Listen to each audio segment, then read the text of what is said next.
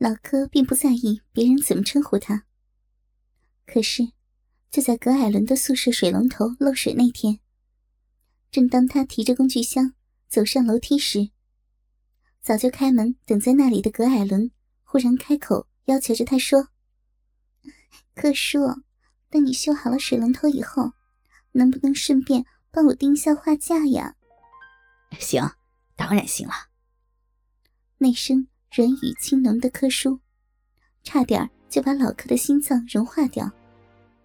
所以，他当场二话不说的便应道：“没问题啊，小事一件，你要订什么都行。”那天，算是他和葛海伦的第一次正面接触。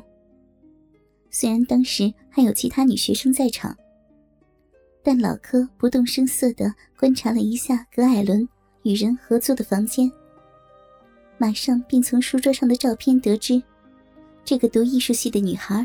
已经有了亲密男友，看他俩那种亲昵的程度，老柯就算用膝盖想，也知道葛艾伦早就跟对方上过床。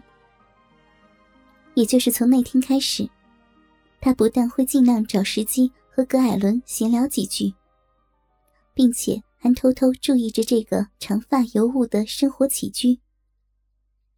老柯这么做，并不是有什么歹念。纯粹就是一种下意识的不自觉行为而已。然而，窥视的眼睛多少会发觉一些事情或者秘密。不过才两个星期左右，他便察觉到小妮子近来有点心浮气躁。最初，老柯也不好多问什么。直到有一天，葛艾伦又到管理室领取被退回的信件时。他才试探性的问道：“我听黄嫂说，这几天都有你的信被退回来，是你的朋友或亲戚突然搬家或怎么了吗？”沉默了好一会儿之后，葛艾伦才慢慢的说道：“我也不晓得，为什么连续五封信都被退回来，一个部队那么大，怎么会没有人收信呢？”一听是写到军中的信，老哥心里已经约略猜到了原因。不过，他还必须做更进一步的了解和确认，才好提出见解。因此，他故意不着痕迹的说道：“是重要的信吗？你写到哪个部队啊？如果有紧急事件的话，我可以回营里去帮你打听打听。”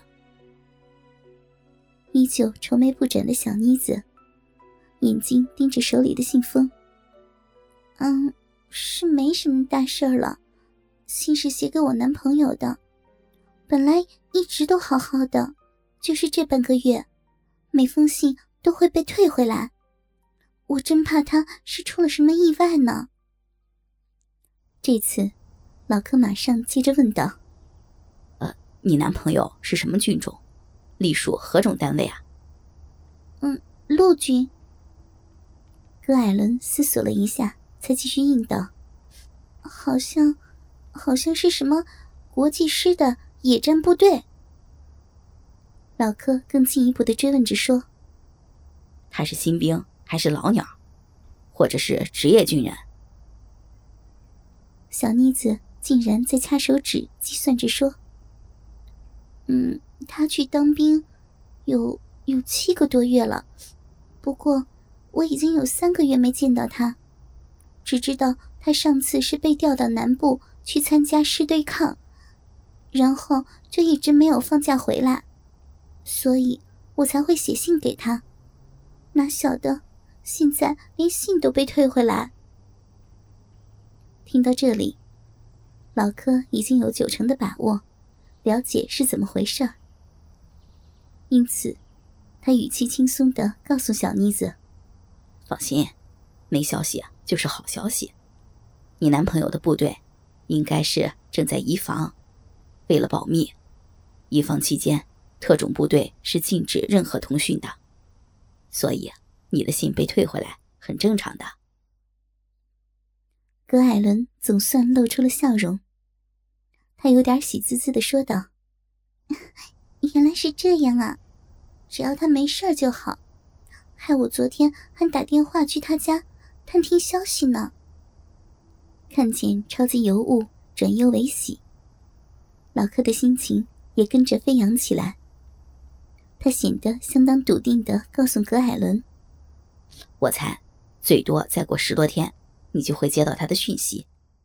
现在啊，你就暂且稍安勿躁，等着迎接重逢时的喜悦吧。”艳丽的少女，就像一朵盛开的玫瑰。心头的疑惑和郁闷一旦解除，葛海伦立刻恢复了开朗的本性。他眉开眼笑的谢过老柯以后。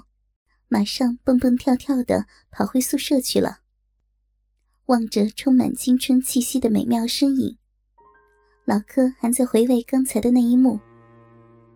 在近距离的目视之下，葛艾伦那对横看成岭、侧成峰的大奶子，不仅是浑圆坚挺，而且在黑色套头毛衣下面显得蠢蠢欲动。那景象。就宛如两颗肉球，随时都会冲破衣服而蹦弹出来一般。就为了眼前那一阵让人目眩神迷的乳浪，老柯本来还有一句话想说，却又临时缩了回去。其实，那件事并无关紧要，但连他自己也弄不清楚是何原因。当时，他就是不想告诉葛艾伦。有关另一种金马奖的猜测，果不其然，才隔没几天，葛海伦便收到男朋友从金门寄来的情书。小妮子有些郁郁寡欢的拿着信封请教老柯：“柯叔，在金门当兵会不会很苦、很危险啊？有空我能不能飞过去跟他会面呀？”暗自欣喜的老柯摇着头应道：“啊，现在到前线当兵没啥危险了，基本上两岸不太可能会打仗。何况调防金门可比马祖轻松多了，所以啊，你甭担心。你男朋友除了演习和出操以外，应该没什么事好干。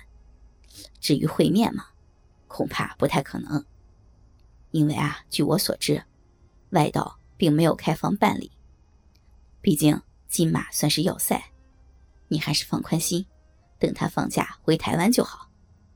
葛海伦略显失望的顿着脚娇嗔道：“哎呀，真讨厌！这样的话，人家不晓得还要再等多久才能看到他。”看着小妮子嘟嘴瞪眼的俏模样，老柯只好两手一摊的说道。哎这也是没办法的事儿嘛，想念他的话，你就多写几封信过去不就得了？小妮子依然满肚子怨气的嘀咕着：“嗯，不然我还能怎么办啊？真搞不懂我们的政府在干什么。平常连菲律宾的小海盗都对付不了，何苦还要连大学生都要叫去当兵呢？”对这种复杂又敏感的问题。老柯是避之唯恐不及，因此，他马上顾左右而言他的说道：“哎呀，你就尽量的写信吧。要是嫌上邮局麻烦，以后啊就交给我来帮你跑腿好了。